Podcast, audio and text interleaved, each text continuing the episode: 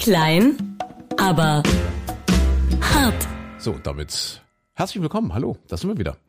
Etwas verspätet. Ähm, wir, dass wir immer zu spät kommen müssen, das ist doch furchtbar, oder? Tja. Aber äh, trotzdem umso mehr von Herzen euer Podcast für die ganze Familie mit der Christine, Hallo. Du sprichst schon wieder so ein dem, bisschen dem gesprächig. Michael. Ja, natürlich, wir- sind ja auch. Wenn du. Michael sagst, habe ich immer das Gefühl, ich müsste jetzt mein Zimmer aufräumen gehen.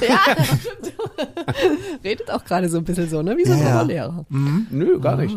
Dass wir immer zu spät kommen müssen, das ist einfach nur, dass ich versuche ein bisschen devot zu sein, weil wir schon wieder den Abgabetermin versammelt haben. Ja. Also pünktlich, wir wollten ja eigentlich letzte Woche einen Podcast machen, das hat dann irgendwie nicht geklappt, weil irgendwas dazwischen kam, irgendwie Stress, irgendwie Hektik hier im Radio und da noch eine Veranstaltung und dort noch ein Termin. Und ähm, dann waren wir ja zwischenzeitlich auch in London unterwegs. Ja, Ach, ihr wart zur Krönung eingeladen, ne? Oder? Natürlich dienstlich. Nee, nee, Ich dachte schon, was leuchtet da auf deinem Kopf? Übrigens, der Mann, der jetzt spricht, das ist unser André, ne? Wir wollen ja jetzt auch alle vorstellen. Ja, ja.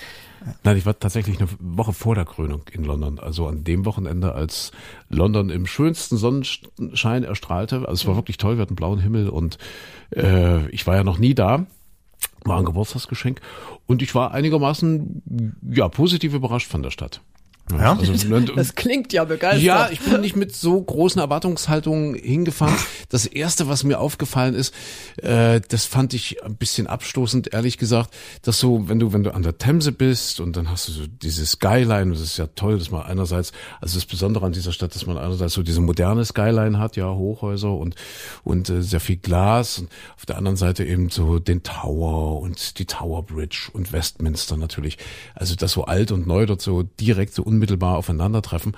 Aber dass die mitten in diese Themse ein riesiges, wirklich überdimensional großes, also für mich zumindest in der Wahrnehmung, Kriegsschiff gelegt haben. Ja, da kannst du das irgendwie ein Museum inzwischen.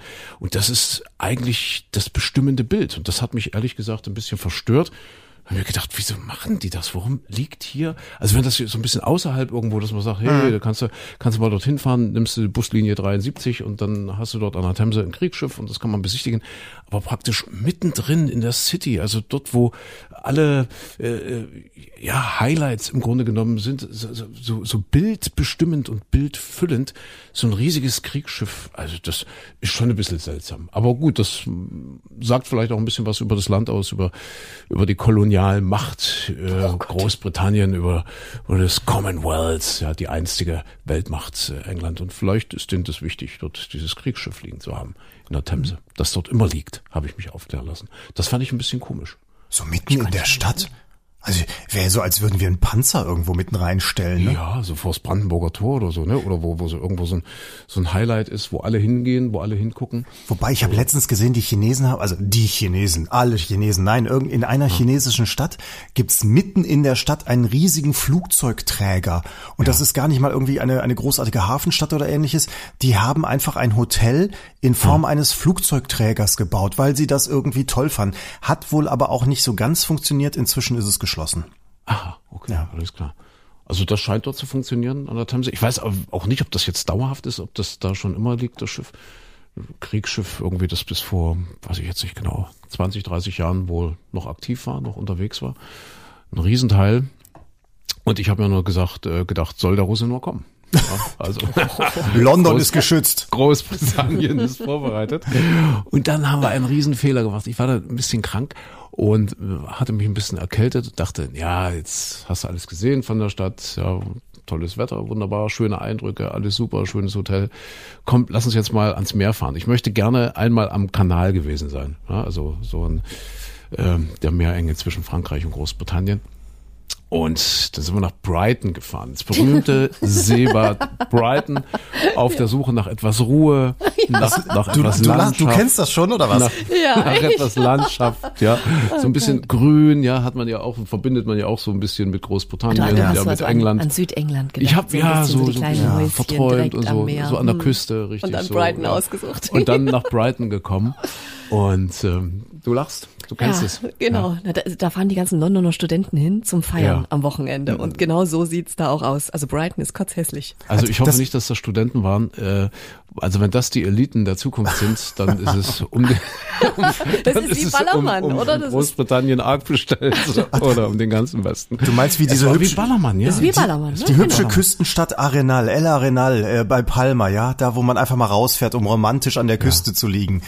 Es war wie Ballermann, aber äh, ich, ich sage das ja in dem Podcast, hört ja keiner, nur eben, was die Menschen angeht, äh, einfach unansehnlicher. Ja, also das war, ja wirklich, das war, also ich habe selten auf einem Haufen so viele, so ganz, ganz viele Menschen gesehen, wo man wirklich dachte, hier ist nicht ein attraktiver Mensch dabei, weder Frauen noch Männer. Also, also war jetzt so meine Wahrnehmung. Vielleicht war das auch gerade ein ungünstiger Moment, aber ja, alles voll. Dieser, dieser Strand, erstmal riesengroße Kieselsteine, also auch kein schöner Strand, äh, alles voll mit Menschen.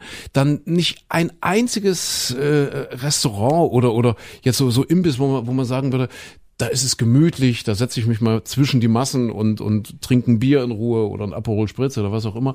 Es war alles wirklich so auf billig Imbiss, auf Fisch und Chips, wirklich die ganze Strandlinie. Dann erstmal vor der Strandlinie, du hast also praktisch direkt vor dieser, ja, Promenade kann man das nicht nennen, war halt irgendwie im Weg, wo dann diese Fisch und Chips Imbiss, Imbisse waren, wo dann hunderte, tausende Menschen davor standen, lagen, saßen, äh, zum Teil ziemlich besoffen waren.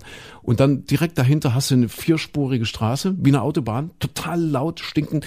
Die Häuser äh, dort auch direkt an dieser Strandlinie, alles total ungepflegt, zum Teil auch, auch wirklich in die Jahre gekommen und wo, wo eben wirklich der Lack abblättert, also der Putz und oh, also selten einen so abstoßenden Ort gesehen wie Brighton. Muss ich, muss ich jetzt mal sagen. Ich war total enttäuscht. Vielleicht empfinde ich es auch nur deshalb oder empfinden wir es als so abstoßend oder haben es als so abstoßend empfunden, weil du mit einer ganz anderen Erwartungshaltung hingefahren bist. Eben so. Brighton, mit aber das weiß man doch Ah, eigentlich, Brighton. dass die Brighton, Irre. weiß man doch, dass die da feiern fahren. Ja? Dass das jetzt nicht Hab so nicht die, gewusst. die Hochkultur und das verträumte Dörfchen ist. Also ganz schlimm. Hm. Naja, gut, und dann ist es dort auch mal ein bisschen kälter, ne, logisch so, von der, von der Nordseeluft, die da so ja. rüber weht. England, äh, England sage ich schon, äh, London hatten wir also bestimmt knapp 20 Grad an diesem Wochenende.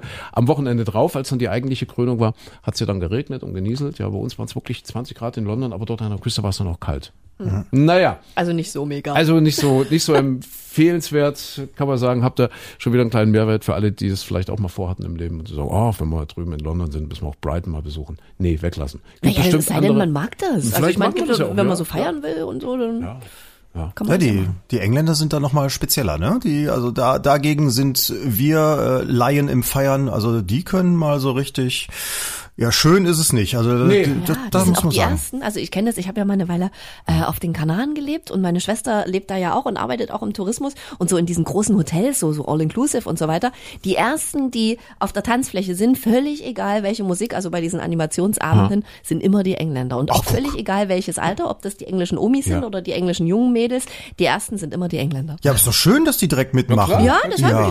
die sind halt gut dabei, ne? Ja. Ich habe ja immer das Problem in, in England mit, mit hier mit ihrem Bier. Also ich meine, abgesehen davon äh, kann man sich streiten, welches Bier besser oder schlechter schmeckt. Aber allein dieses, dass die ja keinen Eichstrich haben, sondern das immer ganz voll machen müssen, damit sich keiner beschwert und möglichst keinen Schaum, damit also wirklich hinterher keiner sich beschweren kann, es wäre zu wenig Bier im Glas.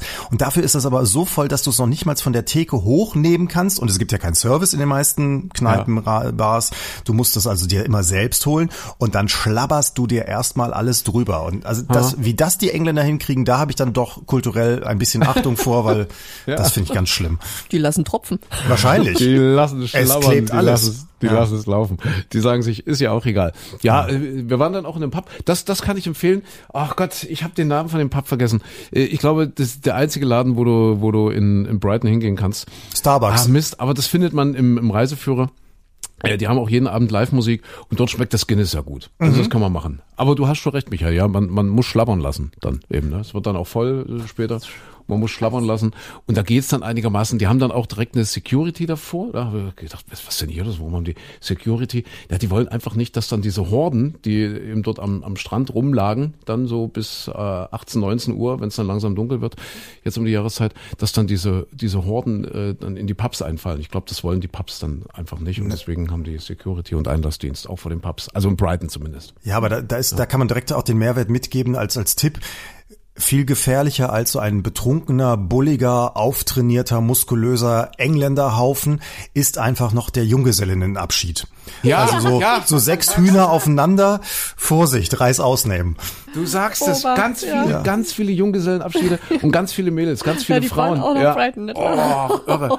Und eine sieht aus, wie die andere heißt. Ich sag, also das ist nicht böse gemeint. Ich kann, ich kann, André, ich oh, kann auch nicht. Nein, jetzt wirklich. ist wieder- Das ist auch nicht, auch nicht, äh, äh, keine Ahnung. Nein, das ist Es jetzt ist eine böse. Geschmackssache. Es sind. Beobachtungen, genau. Ja. Es war auch so, als ich die ersten Male in England war, da haben alle Mädels, ja sagen wir mal, auch äh, nicht gerade die Oxford-Studentinnen, sondern Ja. äh, viele Mädels hatten diesen diesen Donut oben auf dem Kopf. Also das war so so so der Kring, das war das war die Modewelle damals, wo man immer dachte, ach guck, äh, schön, dass dass man das das lenkt auch ab. Also dann dann guckt man nicht mehr so ins Gesicht. Das ist, mal, was seid ihr denn hat, für Show? das hat, Ich denke, das hat was mit dem Wetter und der Ernährung zu tun. Also die Ernährung ist ja nur wirklich nicht, also damit ist es nicht so weit her dort auf der Insel und deswegen sind die, sehen die vielleicht auch alle ein bisschen anders aus und dann relativ wenig Sonne. Also dann so dieses weiße Fleisch und, und so, so bei den, bei den Frauen und Mädchen, wo ich dann die ganze Zeit dachte, die, die ziehen dann auch so wenig an bei diesen Junggesellenabschieden und ich dachte die ganze Zeit, bedeckt euch. Mädels, bedeckt euch. Zieht euch was an. Aber vielleicht mag Zieht der englische was an. Anwender das ja. Vielleicht Du- sagt der Engländer, oh Gott. Nee, so dieses weiße Fleisch. So. Ah, nee. Du bist nicht Also offen, du bist wirklich kulturell nicht offen. Das muss man jetzt mal festhalten. Naja. Äh, wie auch immer, also Brighton unbedingt vermeiden. Und ähm, ja, oder es gibt eben Menschen, die das mögen. Ja. Äh, wir waren also in London dann tatsächlich schon bei den Vorbereitungen äh, der Krönungsfeierlichkeiten dabei. Also das heißt, äh, die Westminster Abbey war schon komplett abgesperrt. Ganz viel Fernsehen, BBC natürlich, ja, also Riesencontainer aufgestellt. Die Stadt war schon geschmückt mit ganz vielen Fahnen, mit britischen Fahnen und alle waren schon ganz aufgeregt. Habt ihr auch irgendwas gekauft? Also irgendein hier, keine Ahnung, ein Winkefähnchen oder irgendein so ein Souvenir, sowas? Ich habe Walkers gekauft. Äh, Walkers, das sind diese berühmten Kekse, diese britischen Kekse, die wirklich lecker sind, die total schmecken. Also ist eine, ein Nahrungsmittel äh, von der Insel, was ich empfehlen kannte, könnte. Allerdings, ich bin ja, ich bin ja Traditionalist und ähm, habe mir das in der Sonderedition gekauft mit Queen Elizabeth vorne drauf. Ja. Andenken an die verstorbene Queen. Hatte auch mit der Krönung nichts zu tun. Also Hatte so mit der Krönung die, nichts die haben zu ja tun, überall irgendwelche Schlüsselanhänger und King Nee, Charles hat man- Fähnchen und nee, so. das Sowas hat habt ihr man- nicht. Nee, das hat man nicht. Aber bist du dir sicher, äh, dass du dann die Kekse mit ihr kaufst und nicht die frischeren mit dem Charles drauf? Hast du wieder recht, ja. Entschuldigung. Also, du weißt, du fährst an die falschen Orte, isst die falschen Kekse. Du bist ja überhaupt nicht lebensfähig. Ja, immer zu spät, ne? Dass wir Ja. immer zu spät kommen. Das müssen. wird war immer ja, zu spät kommen. Ja. Immer zu spät, dass wir immer zu spät kommen müssen. Das war ja der Satz, den die Lippenleser bei ihm abgelesen haben, dann am Tag der Krönung, als er dort in seiner Kutsche vor der äh, Westminster Abbey stand, vor der Kapelle mit der Camilla und er hat geschimpft. Hat gesagt, dass wir immer zu spät kommen müssen. Immer ist irgendwas. Ich finde es überhaupt ein schöner Titel für den, für den Podcast hier. Immer ist irgendwas. Immer ist irgendwas. Immer ist irgendwas. Irgendwas ist immer. Immer ist irgendwas. Obwohl, dass wir immer zu spät kommen müssen, das, das passt zu diesem Podcast auch wirklich zu dieser Reihe sehr gut dazu. Definitiv, ja, ja. Äh, es war ja wohl so, dass äh, Kate und William zu spät kamen. Keine Ahnung warum, also es ging da um ein paar Minuten nur, fünf Minuten, aber die konnten dann wohl die Kutsche vom, vom Papa, also von, von Charles und Camilla, äh, nicht mal überholen und deswegen mussten sie sich einreihen und also der König war dann schon da, ja, der, der Charles, stand vor der Westminster Abbey und musste warten, bis William und Kate noch eintreffen. Ach und je. da ist aber, da haben die so Lippenleser bei der BBC, ja, die das dann so, oder keine Ahnung, bei der, wie, wie heißt die englische Bildzeitung? Äh, The Sun zum Beispiel, ist da ganz groß dabei. Also BBC wird das vielleicht nicht machen. Ja. Und dann hat man wohl an den Lippenbewegungen ablesen können, dass er sich furchtbar aufgeregt hat. Dass wir immer zu spät kommen müssen. Immer Ah. Ja, das ist ist doch, das, das, das kennt man doch aus, aus, aus, auch aus guten Familien, nicht nur aus dieser, sondern aus normalen Familien. Da ist das doch Wie auch zu so. Ja, wie zu Hause, kenne ich auch so. Ja, der hat auch solche Sachen auch schon äh, losgelassen. Also zum Beispiel mit diesem Füllfederhalter, diesem Ja. Beruf, mit dem er unterschreiben musste, der dann irgendwie gekleckst hat. Hat gesagt, dieses Mistding das soll nie funktioniert, dieses Mistding oder irgendwie so. War's doch, ja. Das war schon ein halber Skandal, ne? Weil das wäre also der, der, der Mutter wäre das nie passiert, dass die da so aus der Haut gefahren wäre. Und wenn du diese, diese Szene dir mal anschaust, ja, dann zieht er so ein bisschen eine Grimasse so unter dem Motto, ah, dieser, dieser Stift ist so blöd und so weiter. Ich fand das eher sympathisch und normal. Da ist doch dieses, dieses total mechanische, was sie da zwischendurch hatte, vielleicht das Annormale. Obwohl sie, sie muss, ja- also sie hat ja zwischendurch immer so Aufblühphasen gehabt, wo sie dann äh, auch total lustig war und, und humorvoll. Und es war wohl übrigens so, wie ich jetzt dann in diesem Zusammenhang auch äh, gelernt habe, habe, dass wenn sie da in äh, Balmoral war, in ihrem, in ihrem Urlaubssitz sozusagen, ähm, dann ist sie auch ins Dorf gegangen zum Einkaufen, immer mit Kopftüchlein und so weiter und hat da immer gesagt, nee, ich bin nicht die Queen, also wenn ich hier bin, wenn ich im Urlaub bin, dann gehöre ich mit zum Dorf, dann bin ich die Elizabeth.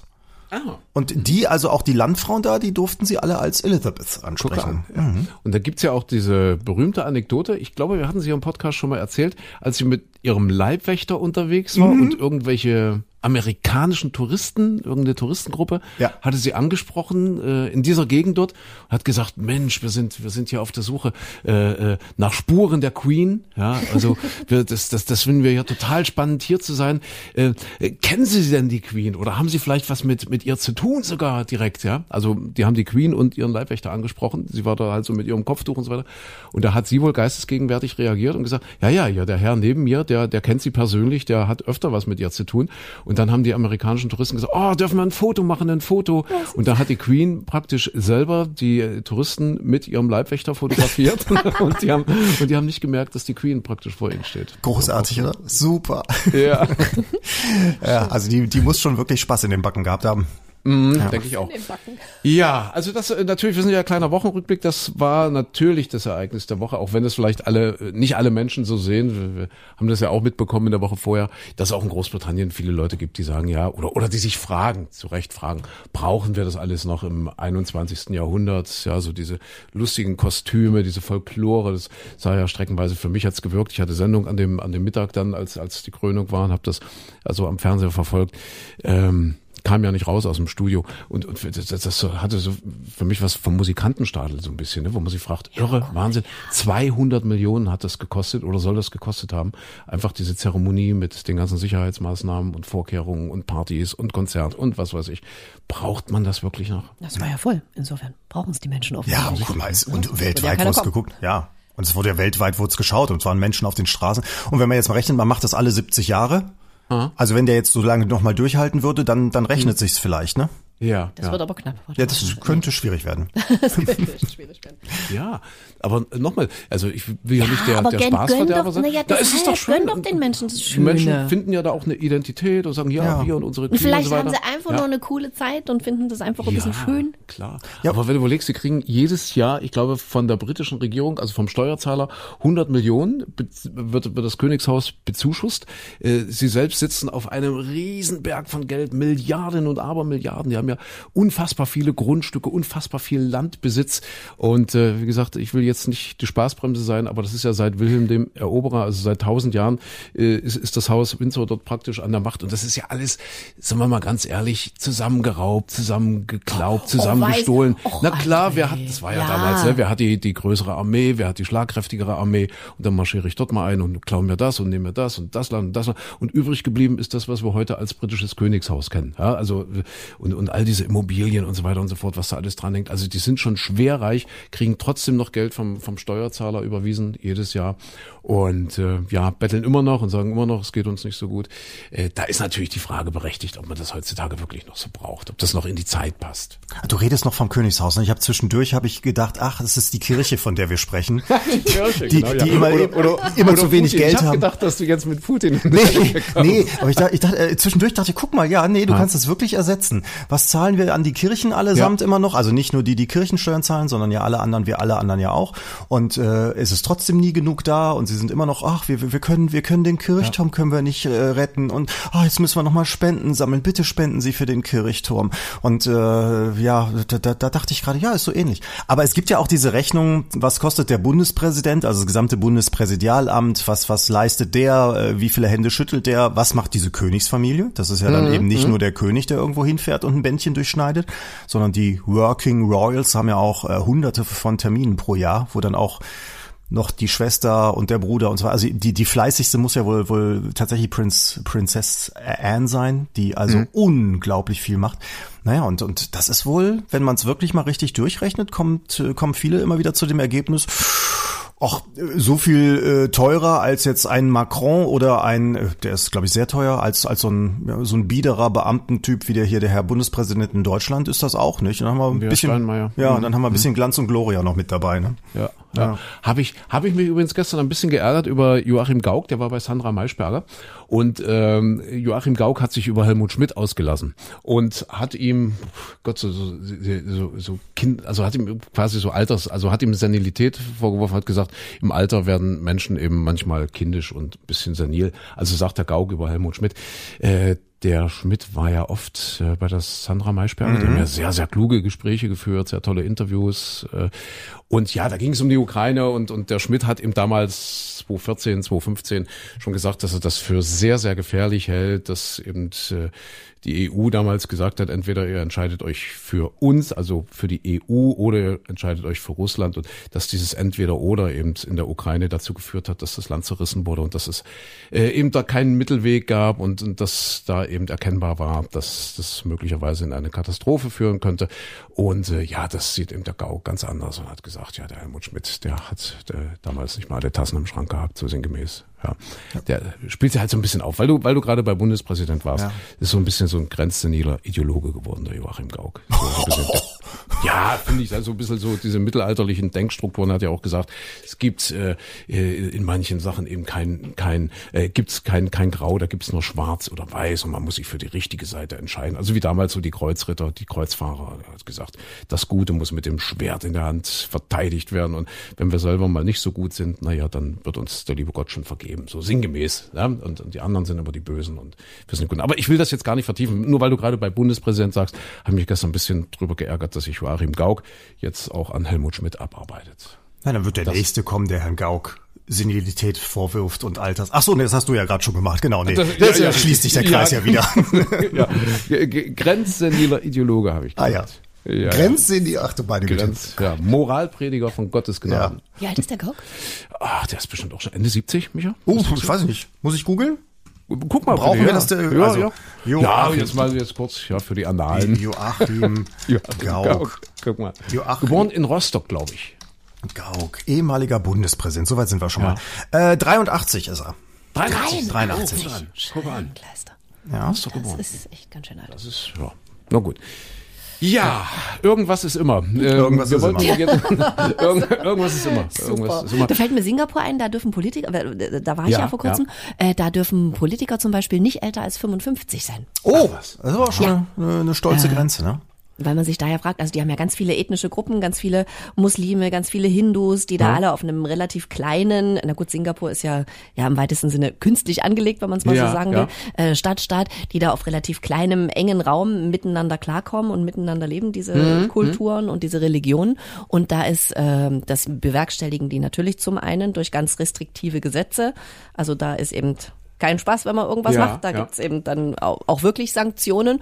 Und die äh, das Parlament, oder ich weiß jetzt gar nicht, wie das heißt dort, aber diese Politiker dürfen alle nicht älter als 55 sein. Das heißt, also, bis sie gewählt oder ab dem Zeitpunkt, wo sie gewählt werden, oder müssen sie mit 55 weiß, aufhören? Weiß, es, das weiß ich jetzt nicht so genau. Aber ja. auf alle Fälle dürfen, also wahrscheinlich, also ich glaube, ich glaube gewählt. Eine Altersgrenze. Genau, also es gibt eine Altersgrenze äh, und die liegt bei 55. Das also wahrscheinlich, wenn sie gewählt werden. Das finde ich genau. gut. Ich dass sich das gar nicht so verhärtet und dass sich das irgendwann auch wieder austauscht. Finde ich toll.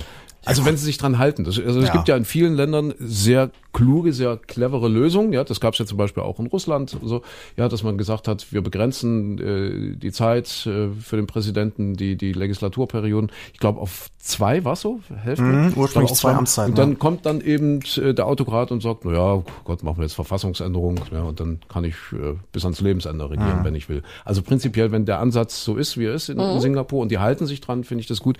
Und ich finde auch gut, dass dass jüngere Leute Leute. Äh, wenn, wenn man sich das so anschaut, ne, also ich denke, weil wir gerade bei Grenzsenil waren, das trifft bestimmt auf viele Politiker zu. Das trifft bestimmt auf Putin zu.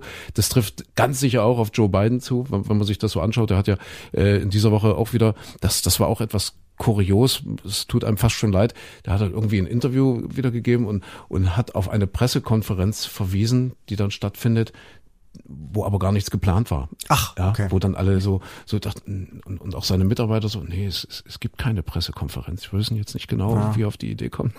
Wechselt oh ja, das, ja, das, das, das tut einem ja fast schon ein bisschen leid, aber man muss doch nur mit 82 einen Präsidenten nicht nochmal um, um, um in das Rennen, um dieses Amt schicken, oder? Ja. Also das ist, also da halte ich schon für vernünftig zu sagen, mit 55 ist Schluss. Ja, wobei, wo, wobei ja auch äh, einige äh, sagen, na ja, man muss sich auch mal anschauen, der Mann ist 82, der äh, gibt Statements Statements ab, die jetzt nicht vorgeschrieben sind, wo, wo kein Teleprompter läuft. Äh, das kriegen auch viele jüngere Politiker nicht hin. Ne? Und der, der soll wohl geistig doch schon äh, noch ziemlich fit sein. Und auf der anderen Seite, ich meine, wenn jetzt so eine Annalena Baerbock daherkommt, was haben sich alle drüber lächer, lächerlich gemacht, dass die auf dem Trampolin rumgehüpft ist und dass die doch Mutter ist und zwei Kinder hat und wesentlich jünger und wie soll die denn schon Außenministerin werden?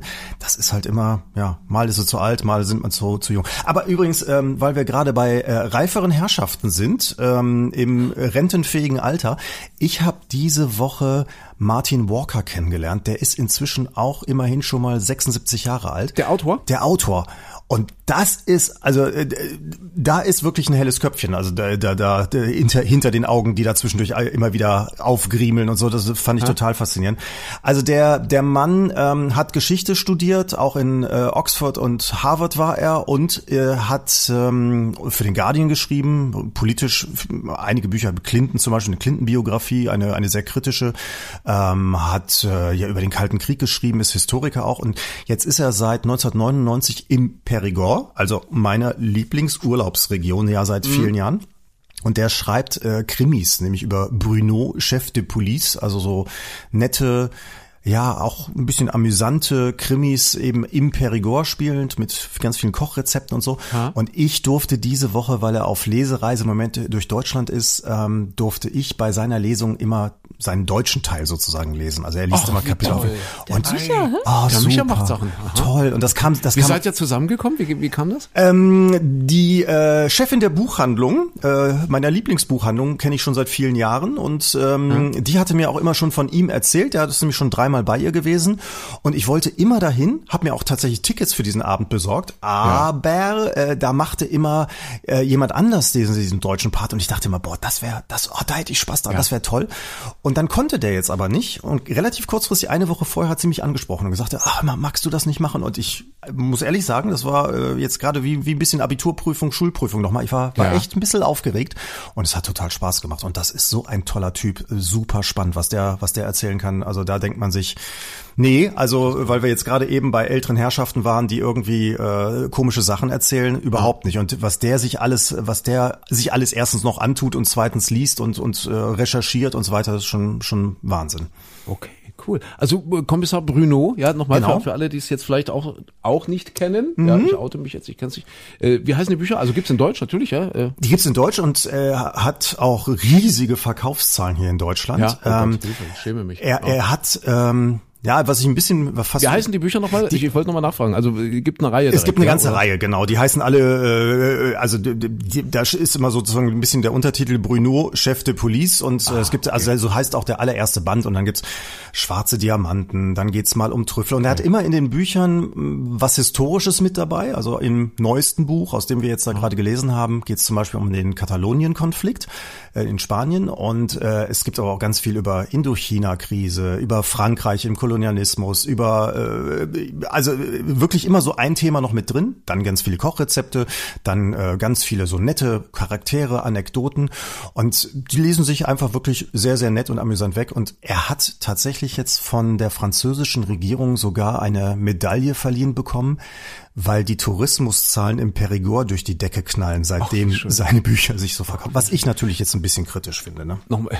ja, weil jetzt äh, alle zu dir kommen. Also, also genau. euer Feriendomizil. Nochmal, wie heißt der Paul Walker? Äh, Martin Walker. Ah, nee, Paul Martin Walker war der andere. Das genau. war der, der ums Leben gekommen ist. Genau, richtig. Martin, Martin Walker, Walker, Kommissar Martin. Bruno.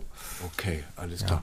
Nee, interessant. Alters, Alters, also natürlich gibt's sowas wie Altersweisheit, logisch. Ja, wir sind ja auch nicht mehr so weit davon entfernt. Ich habe jetzt diese Woche. es gibt auch Altersstarrsinn. Ne? Es gibt auch Altersstarrsinn, natürlich. Ich habe diese Woche gelesen, Manfred Krug, äh, Ich bin zu zart für diese Welt. Das ist der zweite Teil seiner Tagebücher.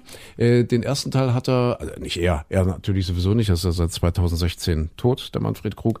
Äh, der erste Teil wurde, weiß gar nicht genau, wann der veröffentlicht wurde. Also jetzt jedenfalls der zweite Teil seiner Tagebücher, da geht's so um die Jahre 98, 99, 2000, so in der Ecke. Das heißt, Manfred Krug hat das 61., 62. Lebensjahr etwa erreicht, ist nochmal Papa geworden gerade, also äh, hat ja ein Doppelleben dann geführt, was dann aufflog. Das heißt also, er hat mit einer jungen, also er hat jahrzehntelang war er mit seiner Ottilie verheiratet, auch bis an sein Lebensende, bis an ihr Lebensende und hat dann aber eben äh, etwas ich will mal sagen, gesetzteren Alter dann eben noch eine junge Schauspielerin kennengelernt, die Petra, und mit der hat er dann mit 60, 59 oder 60 Jahren, glaube ich, noch ein Mädchen bekommen, ein Kind bekommen. Also das ist, äh, ist so passiert in seinem Leben äh, und war ja damals noch irre viel beschäftigt, war ja die Werbeikone von der, der Telekom mit Ron Sommer, so die ganzen Geschichten, äh, Tatortkommissar und so weiter, ganz viele Sachen, ganz viel Musik gemacht etc. Und er beschreibt also so im, Tagebuch diese Zeit, diese, diese Zeit 98 99, 2000. Sehr spannend, sehr interessant. Also für alle, die sich so ein bisschen für die Zeitgeschichte interessieren, aber auch so für das ganze Thema ja, Kultur, Berlin, äh, West, Ost, war ja der beste Kumpel von Jurek Becker. Jurek Becker, da hat man, glaube ich, beim letzten Mal drüber gesprochen. Äh, Jakob der Lügner, äh, äh, Autor von Jakob der Lügner und, und ganz viele tolle Sachen gemacht, der Jurek Becker, eben dann eben auch die Drehbücher für Liebling Kreuzberg und so weiter. Äh, ja, also das, das fand ich sehr spannend und äh, muss sagen, ja, man merkt schon die Eigenheiten eines älteren Herrn, die dann so ein bisschen rauskommen. Er sieht das auch sehr selbstkritisch und fängt eben tatsächlich an, sich so mit 60, 61 äh, mit seinem Zerfall und mit dem Tod zu beschäftigen und Krankheit und merkt eben, er hatte einen Schlaganfall auch mit 60, glaube ich, oder 59 und merkt eben, dass es langsam bergab ging und hat ja dann, hat sich dann immer gewünscht, er, möchte noch 20 Jahre. Das war so sein Wunsch für, für die ausgehend, für dieses ausgehende Jahrhundert oder Jahrtausend an Ende der 90er hat gesagt, gib mir noch 20 Jahre, lieber Gott, gib mir noch 20 Jahre. 16 hat er noch bekommen, mhm, mhm, als er diese Tagebücher geschrieben hat. Ja, äh, das aber nur mal so am Rande. Manfred Krug, ich bin zu zart für diese Welt, kann ich empfehlen. Ah, sehr schön. So, sehr schön. Was haben wir denn sonst noch Schönes? Äh, der Frühling ist da, der Mai ist da. Ich, äh, wir hatten es heute Morgen im, Pro, im Programm im Radio schon besprochen. Ich äh, habe mich geoutet als Raps-Fetischist. Und Micha hat Du kannst auch Fetischist nicht sagen. Fe Fetischist. Ja, du sagst immer Fetischist, Fetischist, das heißt aber Fetischist. Fetischist. Es ist ein Fetisch und ein kein Fetisch. Fetisch. Ach, ich sag immer Fetischist. Nein, das ist Fe aber ein, ein, Fetischist. Ein Fetisch. Nein. Ein Fetisch. Ein die, Fetischist. Die Pommes sind Fetisch. Rapper. Nee, Rapper ja. hat er Micha gesagt. Ne? Ich bin ein Rapper. ein Raps, ein, ein Raps-Fetischist ist ein Rapper. Ja. ja. Zum Beispiel. Finde also, das so toll. Was, aber was machst du? Du fährst nur hin und bewunderst das still oder fasst du es auch an? Wie ein Freak. Ich sehe wirklich von, ja. von, mir, vom Balkon aus, von der Terrasse aus, sehe ich so ins Land hinein, ja, ins weite Land und sehe, dort ist ein Rapsfeld, dort ist ein Rapsfeld. Und ich fahre dort wirklich am Wochenende, wenn das Wetter passt, wirklich mit dem Fahrrad hin und freue mich, fahre so ein bisschen übers Land und denke, oh, geil. Und ich dachte ja, mich habe ich mal schlau gemacht dazu, ich dachte immer, dass das Raps so eine neuzeitliche Erfindung ist, ja, so, so Kulturpflanze und äh, äh, ja, weil wir eben hier diesen Biosprit und was weiß ich alles brauchen. Raps ist ja eine Ölpflanze, ja. Und da dachte ich immer, okay, das ist eine Erfindung des 20. Jahrhunderts vielleicht, ja, und so viel Raps wie jetzt äh, gab es vielleicht selbst, äh, als ich Kind war, kann ich mich gar nicht erinnern, dass es, dass es großartig Rapsfelder gab. Ja. Da würde ich sagen, mit, um mit Loriot zu sprechen, früher war weniger Raps. Aber hat das, das stimmt nicht. Hat das Rapside zugenommen? das hat Rapside zugenommen, nee. Nee, nicht wirklich. Ja, das wird schon, also äh, keine Ahnung, Indien, China und so weiter. Vor 2000 Jahren haben die dort schon im großen Stil Raps angebaut. Also man kannte das schon eben als als Ölträger, als Ölpflanze. Moment, Moment, in der Volksrapsrepublik China? In der Volksrapsrepublik ah, ja. China. Ja, genau. ja. ja, ja, ja, ja. Natürlich. Dann hat ja der Raps Einzug in die in die Musikgeschichte ja. gefunden. Ja, die viel, denk an die vielen Rhapsodien ja. und so. Ja, und äh, nee, tatsächlich wurde Raps hier bei uns verbreiteter. Also gegeben hat es das wirklich schon immer, also seit hunderten Jahren. Aber äh, das hat was zu tun mit den Öllampen. Die Leute hatten ja damals Öllampen. Ja, und äh, bis vor 200, 250, 300 Jahren äh, wurden diese Öllampen betrieben mit dem Tran von Walfischen. Mhm. So. Und dann hat die Menschheit äh, in ihrer unfassbaren Überheblichkeit damals schon geschafft, äh, die Walbestände so zu bedrohen, dass es also immer weniger Wale gab. Also immer weniger Wale wurden gefangen und getötet. Deswegen gab es immer weniger Waltran und deswegen wurde das extrem teuer. Ja, also ein extremer Preisanstieg, so wie gesagt vor 200, 250 Jahren. Und dann haben die sich überlegt, probieren wir das mal mit dem Raps aus für die Öllampen zum Beispiel. Und das hat funktioniert. Und deswegen wurde dann so um 1800 rum, wurde eben angefangen im großen Stil auch Raps anzubauen. Ah, ja. Hier bei uns in der Gegend. Ja. Also durchaus äh, kann man davon ausgehen, der alte Goethe und so, der ist auch schon über Rapsfelder, äh, nicht über, durch Rapsfelder gelaufen und so. Das war auch schon gelb im Mai vor 200 Jahren. Also wenn Sie, wenn Sie 250. irgendwo an einem Rapsfeld vorbeifahren und dort einen verwirrten Herrn sehen, der im Raps seinen Namen tanzt, Ja, das- dann wissen Sie, es ist unser André. Es riecht auch so gut. Ja. Und das ist, ist ja auch immer so ein bisschen ein. Stinkt wie Stinkerkäse. das Stinkt wollte nicht, fragen. Das Ja. riecht Ekelhaft, gut. das, riecht ist wie, wie, wie, dieser hier Stinkerkäse halt, Ach, dieser. Thüringer Käse Nein, da. Doch. Raps ist toll. Raps riecht lecker. Ja. Ach, guck mal. Riecht Das. Interessant, ne? Der, also der, der wahre Fetischist mag auch den Geruch von Raps. Ja, vielleicht ist es auch die Vergänglichkeit und der Verfall. Ja, wir waren ja gerade. Nee, na, weil nach zwei Wochen ist vorbei. Zwei, drei Wochen, dann ist der, der gelbe Raps Ja. grün. Dann, dann ist er weg. Dann ist er abgeblüht und dann hat sich's erledigt. Al- Also ich finde ja tatsächlich, dann, dann rapst es ihn dahin, ja. Also Ja. ich finde tatsächlich von, von der Farbe her, von weitem angucken, ist das Schön, so wirklich toll. Aber ich muss jetzt nicht da hinfahren und mich reinlegen.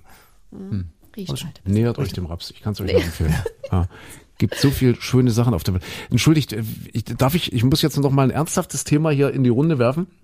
Äh, wir hatten ja jetzt in dieser Woche, wir sind heute im 10., heute ist der 10. Mai, ja. Wir hatten vorgestern den Tag der Befreiung und gestern der Moskau gefeiert und, so bei uns umstritten Fahnenstreit, ob man in Berlin russische oder, oder ukrainische Fahnen zeigen darf, dort in Treptow an dem großen Mahnmal. Dann haben sie erst äh, alle Fahnen verboten, was natürlich auch nicht geht, weil dann die Ukrainer gesagt haben, Mensch, ihr könnt keine ukrainischen Fahnen in Berlin verbieten. Und, ja, aber ich wollte gar nicht darauf hinaus. Äh, wir waren vorgestern bei DM. So, DM-Markt. Der Bogen ist jetzt Son spannend. Sonnencreme, bisschen Sonnencreme gekauft und so, jetzt wo es schöner wird. So, an der Kasse stand vor mir ein Typ, äh, 20 vielleicht, 22, also schon erwachsen, also ein junger Erwachsener. Äh, und der hatte ein leichtes T-Shirt an und hinten aus dem T-Shirt raus kamen so die Flügel des Reichsadlers, hast du gesehen, tätowiert, ja, so tätowiert. Und so über den ganzen Hals ein Datum, äh, 25.04.1943. Ja, und so flankiert dieses Datum vom Reichsadler. Es waren so drei, vier Leute noch, noch vor uns, bevor das dran war. Gleich gesagt, lass uns mal googeln, was an, an diesem Tag war, 25.04. Und tatsächlich, äh, da wurde im, im, im, im Nazi-Deutschland äh, beschlossen, die Verschärfung des Reichsbürgergesetzes. Das heißt, ab diesem 25.04. Äh, durften sich Juden, Mischlinge und Zigeuner nicht länger als deutsche Staatsbürger bezeichnen. Dieses Datum hatte der sich nur hinten auf den Hals tätowiert, relativ groß. Wie gesagt, mit diesen flankierenden äh, Flügeln des Reichsadlers. Weiter runter wollte, konnte ich ja nicht gucken, hatte ja ein T-Shirt an. Und, und jetzt meine Frage an euch. Das war, wie gesagt, ein Typ, Anfang 20, ein Hemd, also so ganz, ganz dünnes Jüngelchen, also jetzt nicht irgendwie so ein, so ein Neonazi mit Stiernacken, äh, ein Kopf kleiner als ich, ja, mit seiner Freundin übrigens, die jetzt völlig normal aussah. Und wir haben dann wirklich kurz überlegt, also vielleicht drei, vier Minuten Zeit zu überlegen, spricht man diesen Typen jetzt an? Haut man ihm gleich eine auf die Mütze oder was, was macht man in solchen Situationen? Am Ende haben wir nichts gemacht, einfach still geblieben und hab es einfach nicht fassen können, dass so, so, so junge Menschen äh, so viel, so viel Dummheit auf sich vereinen. Hab dann immer noch versucht, zu, zu, ja, vielleicht ist der Opa gestorben an dem Tag oder, oder was Ich habe gerade auch gedacht, man, man Ja. hat ja die Hoffnung, dass das irgendwas Man ganz hat ja- anderes wäre, ne? Ja, ja, ja, ja.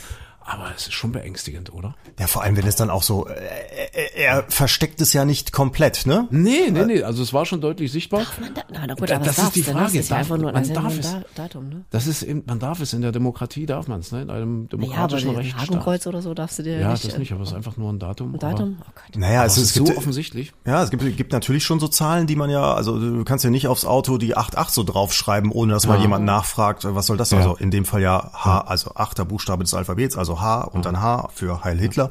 Äh, Und so gibt's ja einige äh, Ziffern, die als Autokennzeichen zum Beispiel auch nicht mehr rausgegeben werden, aber direktes Verbot ist dann ja immer noch was anderes. Du kannst ja auch nicht jedes Datum verbieten, ne?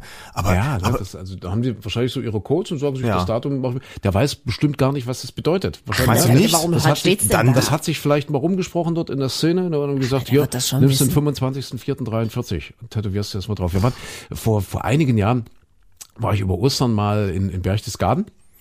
Und äh, ähm, kannst du ja, wenn du, wenn du da den Obersalzberg hochgeht, also das hochgehst, also das ehemalige Führerhauptquartier dort oben mit dem mit dem Berghof und so weiter, äh, das gehörte ja bis in die 50er Jahre, also nachdem das dann äh, die Alliierten äh, befreit hatten dort das gesamte Gebiet und dann eben auch besetzt hatten, gehörte das bis in die 50er Jahre hinein ähm, noch ähm, weiß nicht, glaube ich, den Alliierten eben, weiß nicht, jetzt England oder USA, Frankreich. Und das wurde also erst irgendwie Mitte der 50er Jahre an den Freistaat Bayern zurückübertragen, dieses gesamte Gelände dort auf dem Obersalzberg. Da gab es also nicht nur den Berghof, äh, der dort für Hitler ausgebaut wurde, gab es ja Kasernen und militärische Anlagen und Bunker und was weiß ich, was es da alles gab. Und äh, die Alliierten hatten damals dem Freistaat Bayern zur Auflage gemacht, nur wenn ihr wirklich alles sprengt, alles platt macht, äh, übergeben wir euch dieses Gelände um den Obersalzberg wieder. Und das wurde dann tatsächlich auch so äh, durchgezogen. Also das heißt, sie haben wirklich alles, alles gesprengt, es musste alles gesprengt werden, dass wirklich nichts mehr übrig ist. Ähm, dem ist auch heute so, außer das große Dokumentationszentrum steht dort nichts mehr. Es durfte ein Hotel gebaut werden dort, äh, an der Stelle, wo früher die äh, sogenannte Göring-Villa stand. Dort, dort äh, ist ein Hotel entstanden, ein Kempinski-Hotel. Aber ansonsten erinnert eben, abgesehen von diesem Dokumentationszentrum selbstverständlich, erinnert dort rein baulich nichts mehr an die Nazi-Herrschaft äh, oder eben an dieses Führerhauptquartier dort äh, auf dem Obersalzberg. Und du hast dann eben am Berghof, das wollte ich jetzt erzählen, entschuldigt, dass ich so ausgeschwiffen bin, du siehst noch so ein paar, ein paar Ruinen, die jetzt nicht so ganz weg sind, so, so, so ein paar Steine, wo, wo, also wenn du es nicht weißt, also man muss schon viel Fantasie haben zu sagen, ah, das ist jetzt das Fundament äh, oder ein Teil des Fundaments vom Berghof. Und davor sitzen Typen, in Armeeuniformen, in alten Armeeuniformen, so, so, so irgendwelche Lanzeruniformen, mit einem Handwagen und einem Kasten Bier. Also sowas eben äh, zu der Zeit, wo ich da war. Mhm. Und das sind total nette, freundliche junge Männer gewesen. Drei, drei oder vier junge Männer. Und die sprechen dich an und fragen dich, ob du was wissen willst. Also die, die, die engagieren sich dort praktisch als, als Fremdenführer, ja, Nein. als Fremdenführer. Ja, also ja. unglaublich, Entschuldigung, jetzt komme ich gerade auf dieses Wort und sind total nett, aber sind natürlich, sind natürlich logisch, das, das, das springt dir regelrecht entgegen, sind natürlich Neonazis durch und durch, die dort praktisch diesen, diesen Berghof bewachen, möchte ich sagen, ja, oder betreuen oder, oder dort, keine Ahnung, rituell sich, sich dort aufhalten und die geben sich wirklich die Klinke in die Hand. Das ist wohl ganzjährig so. Also, Gottes Willen, ich kann das jetzt nicht Güte. überprüfen. Ich weiß nicht, ob da jederzeit irgendwelche Typen dort an den Ruinen, an den, an den Fundamenten des Berghofs sitzen. Aber jedenfalls war es zu der Zeit äh, so, als wir dort waren und wir haben dann auch erzählt, ja, ja, das ist ja immer so, wir machen das, das ganze Jahr über, ne, kommt dann immer Leute. Und wenn du Fragen hast, kannst du die fragen. Was erzählen die denn? Ich habe nicht gefragt. Ich wollte mit diesen Leuten. Ich, okay, also wollte, du weißt jetzt nicht, ob die, ganz, vielleicht nee, ich wollte auch nur, von denen ja. keinen geschichtlichen Exkurs, weil, äh, okay. Exkurs, weil die mhm. wirklich so aussah. Also man, es war klar, es war klar wo die Reise dahin geht, okay. und, was sie dort wollten und wie die angezogen waren und so diese diese SA-Kappen und so weiter. Also das war ziemlich eindeutig. Dürfen die das? Das ist eben die Frage. Und warum kommt da keiner, nimmt die und warum steckt man die nicht äh, einfach mal für für zwei Jahre irgendwo so in die Nähe von Auschwitz, weißt du, dass man dass man dort in der Nähe irgendwas baut, wo diese Leute hinkommen und und und dort zwangsweise sich einfach angucken müssen, was dort eigentlich passiert ist in dieser Zeit. Das werden die sich schon angeguckt haben. Denkst du? Ist, ja. Ich befürchte ja. Ah, schlimm, schlimm, schlimm. Ah, schlimm, ne? Ja, aber das, ja. das, das ist, das ist Demokratie, ne? Das, das ja. müssen wir alle aushalten. Aber ich, ich verstehe das auch nicht, dass jetzt da, dass es auch keine Handhabe gibt, keine Möglichkeit, dass zum Beispiel auch das Tourismusinstitut äh, da vor Ort, das wird das ja vielleicht auch nicht toll finden, ne? Dass man da keine Platzverweise aussprechen kann oder aus, aus welchem Grund auch immer die, die vertreibt. Und ich frage mhm. mich dann auch immer, naja, wir, wir drei sehen alle noch irgendwie äh, als Blasskartoffeln so aus, dass die nett zu uns sind und freundlich fragen, ja. möchtest du was wissen? Aber wenn äh, meine Freundin Nadja dabei ist, die etwas dunklere Hautfarbe hat, oder mein Nachbar, der wirklich ganz dunkle Hautfarbe hat, mhm. oder wenn sie dann von jemandem erfahren, dass er homosexuell ist oder sonst was, ob die dann noch so nett sind und so nett sagen, ich möchte dir was erzählen, das ja, weiß ja, ich auch eben, nicht. Ne? Eben, das ist schlimm, eben. ganz schlimm. Ja. Und was ich eben für mich schlimm finde, ist, weil Christine gerade gefragt hat, ob du dann mit denen ins Gespräch kommst oder nicht, so, so die Zivilcourage, die da eben mhm. fehlt. Aber auch bei mir, das gebe ich, gebe ich ehrlich zu. Ne? Also dass sich dann da so reinzuhängen und zu sagen, hey, das müssen wir jetzt mal ausdiskutieren und wie kommst du denn zu diesem Datum auf deinem Hals und zum, zum Reichsadel auf deinem Rücken und so. Was, also, was ist denn so erschreckend? Also ich fühle mich dabei auch schlecht. Ja. Ich kann euch oder völlig verstehen, ja. dass, dass, dass man auch hinterher hat man sehr selbst so ein schlechtes Gewissen, ne? dass man nichts unternommen, nichts getan hat. Mhm. Auf der anderen Seite überlege ich mir dann auch immer, der, der kommt ja nicht äh, aus, aus dem Nichts, der Typ. Also der muss ja Eltern haben, vielleicht ein schlimmes Elternhaus. Okay, dann muss er ja auch Freunde haben oder vielleicht noch irgendwo eine Oma, ein Opa, ein Onkel oder sonst was. Und die, es ist ja nicht so, dass das keiner von denen mitbekommt und das auch wirklich, also entweder niemand mal was dagegen sagt oder aber alle auch der gleichen Meinung sind auch Schulfreunde, es muss doch irgendwie ein, ein Umfeld geben oder in der Straße, dass mal jemand sagt, hör mal, ja. Kevin, weißt du eigentlich, was du da tust? das ist ja schon wieder diskriminierend. Ja, Ja, aber- aber du hast vollkommen recht. Ja. Irre, wie diese Menschen da scheinbar in einem Vakuum aufgewachsen sind, offensichtlich, ne? Oder sich in einem Vakuum bewegen oder in einer völlig eigenen Welt. Aber das in einer Erschreckende- völlig eigenen Blase. Ja, aber, aber das Erschreckende finde ich, und das, zumindest habe ich dieses Gefühl in letzter Zeit, äh, dass das ist vielleicht regional nochmal quer durch Deutschland stellenweise etwas anders oder so, aber dass es, dass es, dass das kein Vakuum ist, dass das keine kleinen Blasen sind, sondern dass das, dass das immer größer wird und, und auch immer gesellschaftsfähiger und dass das immer mehr Leute sagen, pff, ja, ach komm, also so schlimm war es ja damals dann auch nicht, also, dass das sich immer so mehr weiter durchsetzt. aber warum ist das so? Also, äh, was, was, was, Schlimm. Ich meine, der Staat gibt sich da, also oder oder ich, sag- ich sag mal, unsere zivilisierte, zivilisierte Welt gibt sich ja nun echt Mühe, alle mitzunehmen. Ja, wir haben einen Sozialstaat, äh, wird also niemand wirklich hängen gelassen. Also gut, das ist jetzt vielleicht auch hochtrabend gesagt. niemand, niemand wird zurückgelassen. Ja. Äh, natürlich gibt es immer Menschen, die durch, durchs Raster fallen. Sicherlich auch in der Erziehung, sicherlich auch bei jungen Menschen, die sich einfach nicht mitgenommen fühlen und die dann vielleicht in so eine Richtung marschieren. Ich, ich kann es ja auch nicht sagen, ich habe da keine Lösung für, da müssen sich andere und klügere Menschen mit beschäftigen, aber es äh, ist ja schon interessant, dass es eben zumindest schon mal auch regional unterschiedlich ist. Und, und Ja, sicherlich ist ja. da mit dem riesigen Umbruch von der DDR plötzlich in, in, mit der Wiedervereinigung ist da, ist da vieles richtig schief gelaufen. Aber ich mm, habe auch den Eindruck, dass natürlich auch über viele Jahre hat man immer gedacht, ach komm, die kriegen wir schon irgendwie eingefangen und wir müssen das einfach mal ein bisschen, ach, ja, lass die mal machen, aber dann irgendwann äh, bloß jetzt nicht hier die große Welle machen, das ist auch schlecht fürs Land und dann, dann kommen keine Investoren und so weiter. Und dass das mm, fing ja auch mit Biedenkopf und Co. an, dass, dass man das immer so ein bisschen versucht hat, irgendwie, ach, irgendwie kriegen wir das schon eingegrenzt. Und dass das so vielleicht das nicht ganz klare Kante zeigen und zu sagen, Leute, das geht nicht. Also das Mhm. überlegt mal, was ihr da gerade tut und das kann nicht sein, das ist total menschenverachtend. Ja, das Ja, das ich, ist das aber, ich muss dich unterbrechen. Ich, ich würde es nicht, nicht auf den Osten äh, beschränken. Nee, Gottes absolut. Wie nein, gesagt, so will ich's nicht sagen, Berchtesgaden liegt ja nun, Richtig, liegt ja nun ja. auch nicht in Ostdeutschland. Und die Jungs waren da höchstwahrscheinlicherweise jetzt nicht aus Chemnitz angekommen. Nein, absolut. Also, So, Entschuldigung, so möchte ich es auch nicht verstanden Ja, wissen, ja. aber aber es ist ja es ist ja schon mal natürlich gibt es auch Neonazis in, äh, in im Ruhrgebiet und so weiter, aber aber es da spielt wahrscheinlich vieles mit rein. Im Ruhrgebiet sind seit 150 Jahren immer wieder Einwanderer aus den unterschiedlichsten Regionen zusammengekommen, dass es dann vielleicht, naja, da kannst du als Nazi vielleicht dann auch nicht ganz so groß auftrumpfen, weil du weißt, es gibt äh, viele Polen, es gibt viele Türken, es gibt viele Marokkaner und so weiter, da kriegst du auch eins auf die Nase, dass man dann in einer anderen Blase vielleicht sich da stärker fühlt. Ich, keine Ahnung, ich weiß nicht, das spielt wahrscheinlich ganz, ganz vieles zusammen. Ne? Ja, und Rassismus ist leider ein weltweites Problem. Das ist übrigens, weil wir vorhin bei Helmut Schmidt, Schmidt waren, noch, noch ein Gedanke.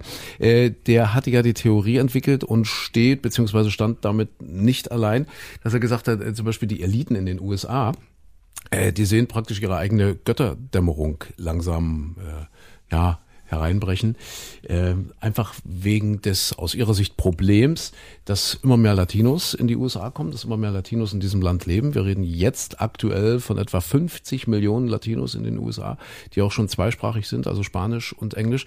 Und das wird mehr und mehr und mehr und mehr. Und man kann davon ausgehen, dass Mitte des Jahrhunderts, das heißt also in 20, 25 Jahren, äh, sich auch bei den politischen Eliten ganz viel drehen wird. Das heißt also, es werden, äh, also die USA wird, so wie es demografisch, also wenn der demografische Prozess jetzt so weitergeht, wie, wie wir das sehen, wird äh, Mitte des Jahrhunderts kein Joe Biden oder kein Donald Trump oder, oder kein weißer alter Mann mehr äh, an, die, an die Macht in den USA, an, an den Hebeln der Macht sitzen, äh, sondern das werden Latinos sein. Und die haben dann wieder ganz andere Interessen und äh, ganz andere äh, Schlagrichtungen, als das eben äh, die weißen Eliten im Moment machen. Und das war die Theorie von Helmut Schmidt. Und wie gesagt, die, teilen andere jetzt auch noch, dass deshalb auch so ein Stück weit viele Entscheidungen, die jetzt geopolitisch und globalpolitisch getroffen werden, sich da zum Beispiel eben auch auf diesen extrem unnachgiebigen Krieg in der Ukraine einzulassen, dass der eben auch ein Stück weit darauf zurückzuführen ist, dass diese Eliten wissen, in 20, 30, 40 Jahren sind wir weg vom Fenster und auch unsere Kinder und Enkel werden dann nicht mehr so viel zu melden haben. Deswegen müssen wir gucken, dass wir jetzt die Pfründe im eigenen Land, aber auch weltweit noch so gut wie es geht sichern. Das ist die Theorie, die dahinter steht, die auch Helmut Schmidt geäußert hat. Sehr interessant, aber wie gesagt, äh, wir waren ja gerade beim Thema Rassismus. Das wird ja gerade ausgefochten in den USA dass eben die Zahl der Latinos dort immer mehr zunimmt. Aber das ist interessant, dass diese, diese Angst da ist, ob die Realität dann hinterher wirklich so wäre. Ich meine, wir haben ja kleine Ansätze davon gibt's ja auch in Deutschland. Also Cem Özdemir heißt nicht Josef Schmidt. So ist in, in Deutschland aufgewachsen und äh, spricht besser Deutsch als äh, viele, viele, viele äh, biologisch über Generationen Deutsche. Hm. Äh, ich meine, der macht ja nun auch keine Politik, äh, dass, dass er hier plötzlich äh, den Islam ausrufen würde und äh, ist einer der größten Kritiker der Türkei. Und so geht es, äh, Nuripur genauso. Also hier gibt's ja, gibt's ja nun wirklich viele, auch in zweiter, dritter Generation teilweise. Und wenn man das jetzt auf die USA überträgt, ob dann also jemand, der Latine, Latino-Vorfahren hat, ob der dann plötzlich eine ganz andere Politik macht als die, die vielleicht in mehr Generationen in den USA leben und eine etwas andere Hautfarbe vielleicht haben, weiß man ja gar nicht. Aber dass, dass, dass man vielleicht eher, eher dieses, dieses Land akzeptiert oder für sich als, als Heimatland ja wahrnimmt und was für das Gemeinwohl tun muss, ne, äh, will.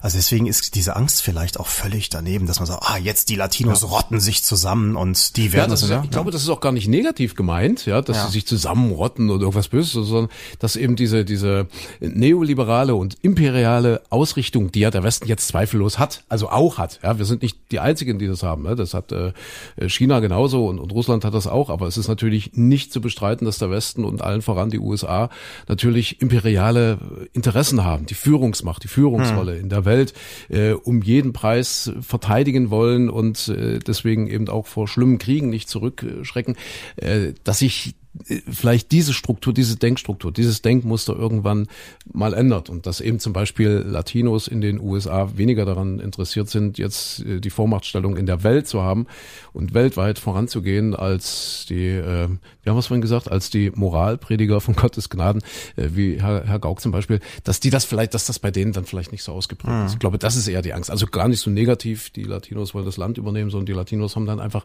andere Interessenslagen als zum Beispiel der weiße Mann, der weiße imperial eingestellte äh, US-Amerikaner. Da würde man ja, wenn man von außen drauf guckt, sagen, oh ja, Gott sei Dank, das ist ja viel besser vielleicht, was da kommt. Wäre ne? vielleicht besser Ja, aber dass diejenigen, die jetzt, das ist natürlich auch der Machterhalt, ne? Wenn du, wenn du jahrzehntelang am Ruder bist, obwohl es vielleicht gar nicht gerechtfertigt ist und obwohl das ganze System äh, nicht, nicht wirklich fair ist für andere äh, Gruppen, ja, äh, bist du trotzdem darauf bedacht, dann deine Macht zu erhalten. Ah, aber weißt du, da würde ich jetzt gerne Martin Walker fragen oder jemand, der da äh, sich länger mit beschäftigt hat und mehr Erfahrung hat als Ja, wir jetzt, unbedingt. Ne? Und vielleicht ist es manchmal einfach besser, sich einen Krimi reinzuziehen, Ja. schön gemütlich, ja, und zu sagen, hey, toll. Ich habe jetzt ähm, Dörte Hansen entdeckt.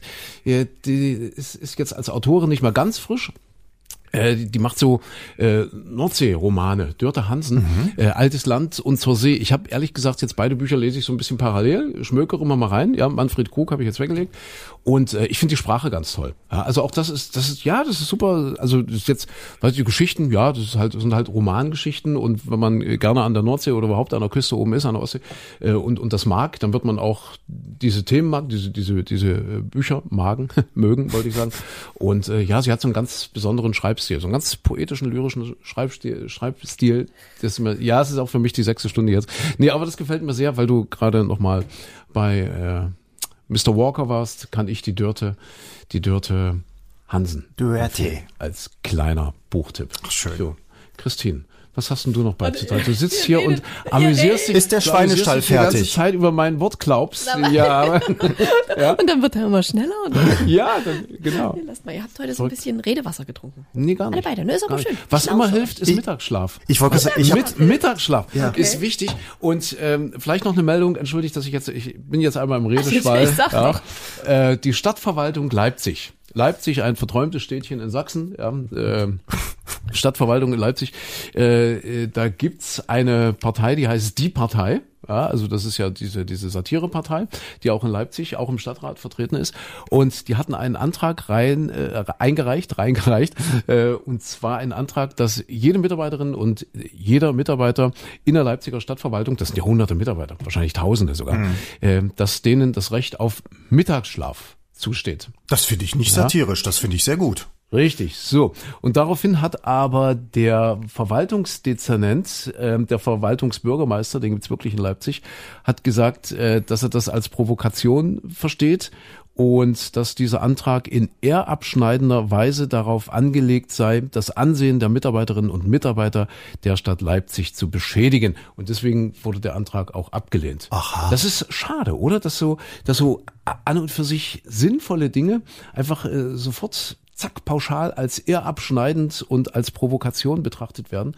Dabei weiß doch jedes Kind inzwischen, dass Mittagsschlaf gesund und wichtig ist. Ja, vor allem triffst du danach auch bessere Entscheidungen als Auch für Beamte. Ja, natürlich, sogar Beamte. Jetzt, jetzt ist die Frage, wie dieser Antrag formuliert wurde äh, von der Satirepartei, aber Mhm. grundsätzlich der Inhalt ist also, äh, finde ich jetzt äh, sehr merkwürdig, dass man das so ablehnt. Ja. Also ernst jetzt? Meint er das ernst? Ja, natürlich. Ich soll ein schriftlich irgendwo formuliertes Recht auf den Mittagsschlaf ja, kriegen? ja. Ja. Ist, ist das nicht so ist bei denn diesen mit der Welt? in diesen modernen Buden hier Google und Facebook und wie sie alle heißen, Spotify, so in diesen modernen Unternehmen, in diesen modernen Start-ups. Gut, Google und Facebook sind jetzt vielleicht keine Start-ups mehr, aber dass sie richtig auch Schlafräume schon einrichten, so kleine Schlafräume Ja. oder Räume mit mit äh, äh, Tischkicker, ja, Tischfußball Aber und ihr so wisst schon, dass oder er auf Arbeit geht und nicht äh, irgendwie Ferien macht? ja, aber Regeneration ist ja, Ja, du auch hast ganz doch aber eine wichtig. Mittagspause, Oh, keine Ahnung, wie lange sag ist mal, eine was- halbe Stunde oder so, da kannst du, was du da machst, ist doch wurscht. Was bist du denn für eine alte weiße Frau? Ja. Was hat denn das da? Na, aber mal ehrlich, diese, oh, dieses Mimimi und ich will dort noch und ich will Forderungen haben so mal alle ganz viel, aber ich meine, wir gehen doch auf Arbeit. Irgendjemand muss doch auch an irgendeiner Stelle mal arbeiten. Ja, Habt aber ihr das alle vergessen? Ja, aber wir haben doch jetzt schon Gleitzeiten und Kernzeiten und was weiß ich alles und Naja, das reicht doch. Ja, aber, aber da dann zu sagen, also es ist doch immer noch bei uns verpönt, dass wenn da plötzlich einer sagt, so, ich mache jetzt mal 15 Au- Minuten die Augen zu, der ist hinterher tausendmal produktiver, der ist, der ist viel klarer im Kopf. In, in Japan ist ja das andere Extrem, dass die das total toll finden, wenn jemand bei der Arbeit zusammenbricht und schläft, also den Tisch, den Tisch auf der Tastatur hat und hinterher Quurz auf der, auf der äh, Stirn stehen hat. Weil Und du kriegst auch ein Abzeichen, wenn du nicht wieder aufstehst. Ja, genau. Ja, oh, der hat sich tot gearbeitet. Richtig, Wunderbar. das finden die große. Ja. Wenn der da schläft, mitten während der Arbeitszeit, dann ist das ein Zeichen, wie sehr der sich überarbeitet hat, der arme Kerl. Ja. Ja. ja. ja. Also nochmal, Mittagsschlaf ist wirklich gut. Ja, also auch äh, gut als äh, Prophylaxe gegen Herz-Kreislauf-Erkrankungen und so weiter und so fort. Bitte machen. Lasst euch das vom Verwaltungsbürgermeister nicht anders einreden. Außer wenn ihr gerade Busfahrer seid und mitten auf der Strecke, Busfahrer. dann bitte nicht. Ach, und für die gilt es dann nicht. Ach, naja, aber der merkt das doch jetzt, ne? Ja, aber- also, wie wär's denn, wenn, wenn, wenn der Herzchirurg plötzlich einen Mittagsschlaf macht? Ja, aber oder der der muss Pilot natürlich- oder der Straßenbahnfahrer das oder muss der er- Taxifahrer. Das muss er doch nicht mitten während der Operation machen. Aber wenn der vormittags eine Operation hat und nachmittags eine, dann wäre es, glaube ich, für die Überlebensrate seiner Kundschaft ganz gut, wenn der zwischendurch einen Mittagsschlaf machen würde. Ja, auch der hat ja eine Mittagspause und geregelte Arbeitszeiten und was er da macht, da kann er ja auch schlafen. Ja, aber diese halbe Stunde, da bist du doch gerade, hast du da irgendwas in dich also, ne, man hineingeschoben. soll ja aber nicht so lange Mittagsschlaf machen. Wenn, wenn man den zu lang macht, dann Ist ist, auch ja nicht auch gut. wieder Aber blöd, wie, ne? wie schnell soll der denn reinschlingen? Innerhalb von drei Minuten alles essen und dann sofort einschlafen und wieder aufwachen und Gibt's weiterschnibbeln? auch, Powernapping gibt's auch. Ja. Äh, Kennedy zum Beispiel, äh, der hat 45 Minuten, ganz exakt 45 Minuten Mittagsschlaf gemacht und äh, seine Frau und äh, Leute, die ganz dicht an ihm dran waren, wussten zu berichten, dass er geschlafen hat, wie hieß es, wie ein Weltkriegssoldat im Schützengraben. Ne? Die, die waren ja praktisch immer schlaflos und so weiter und wenn die eingenickt sind, dann waren die sofort tief und fest eingeschlafen, bis man sie wieder geweckt hat. Und das konnte Kennedy wohl auch. Hat ihm nicht so viel genutzt, ist ja auch nicht alt geworden, aber ich wollte nur sagen, 45 Minuten war, damals haben die Mediziner gesagt, das ist so 45 ich Minuten. dachte, man soll kürzer. Ich glaube maximal eine halbe Stunde, oder? Ja, Was nee, so ganz wichtig ist, du darfst nicht äh, eine Stunde, also dreiviertel Stunde geht auch noch so, weil du, weil du in diese Tiefschlafphase reinkommst, wo das Gehirn dann wirklich, also richtig abgeschaltet ist. Und wenn du da aufwachst Mhm. nach einer Stunde, und das ist der Fehler, den viele machen, die sagen, ich kann keinen Mittagsschlaf, ich habe mir ein Stündchen den Wecker gestellt und dann habe ich den ganzen Tag Kopfschmerzen gehabt. Das ist nämlich genau dieses. Wenn du anderthalb Stunden schläfst, Dann ist wieder gut. Dann ist wieder Ja. gut, dann bist du taufrisch. Und wenn du nur, du musst nur ganz kurz in diese Schlafphase kommen, da reichen manchmal auch wirklich 15, 20 Genau. Minuten, dass das Gehirn einmal blümp runterfährt. Und wenn du dann wieder wach bist, dann bist du frisch. Also Super. liebe, liebe, Dann arbeiten liebe, wir doch alle nur noch Teilzeit und schlafen einfach den Rest des Tages. Das ist doch auch wieder falsch. Aber tatsächlich, ich kann mir das oftmals so ein bisschen einteilen, dass ich äh, das ganz oft so mache, dass ich, dass ich mittags so die halbe Stunde hinbekomme. Und äh, anders würde ich nicht durch den Tag kommen. Und, und vor allem hab dann aber ich habe auch nicht einen Acht-Stunden-Tag, ich arbeite meistens länger und mehr. Und, und dadurch. Das sagen sie Der der alle. hat's auch wirklich schwer. Ist so, Ist hallo. Ja, ja. Das ist Also doch, wichtig, liebe, liebe äh, Beamtinnen und Beamten in der Stadtverwaltung. Traut euch weiter Macht, zu schlafen. macht anderthalb bis zwei Stunden, dann macht ihr nichts verkehrt. Lieber länger Mittagsschlaf als gar nicht. das ist allerdings, dieser Satz ist auch sehr wahr, weil in der Zeit, wo man schläft, macht man nicht so viel verkehrt, Macht wie man, man sonst. verkehrt, ja, ja. Da macht man nichts falsch. Hier, wir müssen mal langsam, wir müssen mal langsam zur Frage kommen, na, weil jetzt die Frage, Frage. kommt und danach kommt der gespielte Witz. Und ich habe äh, Post von Ariane bekommen. Oh, Ariane, wieder. Ariane sie ist sich noch meldet. unsere Witzlieferantin. Ja. Und äh, die, diese Witze haben ja immer irgendwas mit, mit Elefanten zu tun Oh. und Mäusen. Aber vielleicht muss ich ja gar keinen erzählen. Weil, Okay. wenn ich die Frage, die Christine jetzt stellt, richtig beantworte, beziehungsweise der Micha falsch liegt, dann muss ja der Micha einen Witz erzählen. So, heute wieder was ganz Profanes. Es Okay. geht um Maiglöckchen. Ja? Kennt ihr? Maiglöckchen. Äh, stehen unter Naturschutz. Stehen unter Darf Naturschutz. man nicht pflücken. Also zumindest, wenn sie wild wachsen, wenn du sie Ja. in deinem Garten angepflanzt Ja. oder Und sind angesteckt giftig, hast. glaub ich. Genau, sind auch Ja. giftig. Hm? Micha hat ja sagen auch Maiglöckchen was. Ich wusste schon so vieles nicht, was der andere gerade wusste. War, ich glaube, 14 Giftpflanze des Jahres. Also Maiglöckchen sind wirklich nicht zu unterschätzen. Ja, da war ich noch, aber da war ich noch ganz jung. wun- wunderhübsch anzuschauen. Ja, Die ja. Frage ist ja, was ist denn das Maiglöckchen für ein Gewächs? Ah. Ist das Maiglöckchen ein Spargelgewächs? Ist das Maiglöckchen ein Nachtschattengewächs? Oh. Oder ist das Maiglöckchen ein Kreuzblütengewächs? Also Spargel schließe ich aus, weil ist ja giftig. Ja, kann man nicht essen. Ach, es gibt zu viel Spargel dieses Jahr. Habt ihr schon? Nee, noch nicht. Ach, nee. herrlich, herrlich. Ah, ich liebe Spargel. Ja, also äh, ich schließe Spargel aus. Und würde ich sag mal, Ich wäre bei Kreuzblütler irgendwie, aber das ist ich wahrscheinlich mache wieder. Nachtschatten. Ja, Ja, dann, dann ist, siehst du immer, meine erste Ahnung ist ja immer falsch. Also was, Nee, nee, nee. ich mach, ich mach mal Kreuzblütler, okay. Ich mache Nachtschatten. Okay. Und? Und das Maiglöckchen ist ein Spargelgewächs. Ja, doch, in der Tat. Maiglöckchen sind Spargelgewächse. Nachtschattengewächse zum Beispiel sind Tomaten. Ja. Und Kreuzblütengewächse ist dein Raps. Ach, das ist mein Ist Raps. ein Kreuzblütler. Ah, ja. ei, guck an. Maiglöckchen gehört rein botanisch zu den Spargelgewächsen. Ach, schau Irgendwas an. ist doch immer. Irgendwas. So, So, aber Christine muss muss einen Witz erzählen. So, wer Äh, muss jetzt nee, den nee, ich, ich möchte den von Ariane. Bitte. Möchtest du den von Ja, Ariane? komm, erzähl, mach du mal. Wirklich? Ich muss aber jetzt gucken. Oh, jetzt, jetzt haben wir schon zwei Mäuse Was? Huch. und einen Elefanten. Also, äh, warte mal, warte, warte, warte. Ariane warte. Ich muss- rüstet ich auf, Mir doch ja. gar nicht, äh, ich habe mir doch gar nicht durchgelesen. So. Du bist aber, du, also diese Wertschätzung, die du hier pass der auf. Ariane, äh, Ja, pass auf, nee, wir machen drei Mäuse draus. Dann, dann können wir alle mitspielen. Ja. So, wir, wir spielen alle mit. Also, ihr seid die zwei Mäuse, ich bin die eine Maus. wer ist der Elefant? Okay. So, na pass auf, warte, der Elefant. Also, wir sind drei Mäuse. Ja. Wir haben jetzt hier in unserem Wald ähm, gleich neben dem Rapsfeld einen Elefanten aufgestöbert. Ja. Und die drei Mäuse freuen sich jetzt riesig und sagen, oh toll, toll, den braten Oh, wir toll, uns. toll. Das ist jetzt, das ist jetzt euer, Ach so. euer Unser. ja. Oh toll, toll, den, den braten wir uns, den braten wir uns. Hast du den, hast du das viele Fleisch gesehen? Schau, schau, schau, wie groß. Guck mal. Und, und, aber der läuft ja verkehrt rum. Der hat den Schwanz an der falschen Ecke. Hm.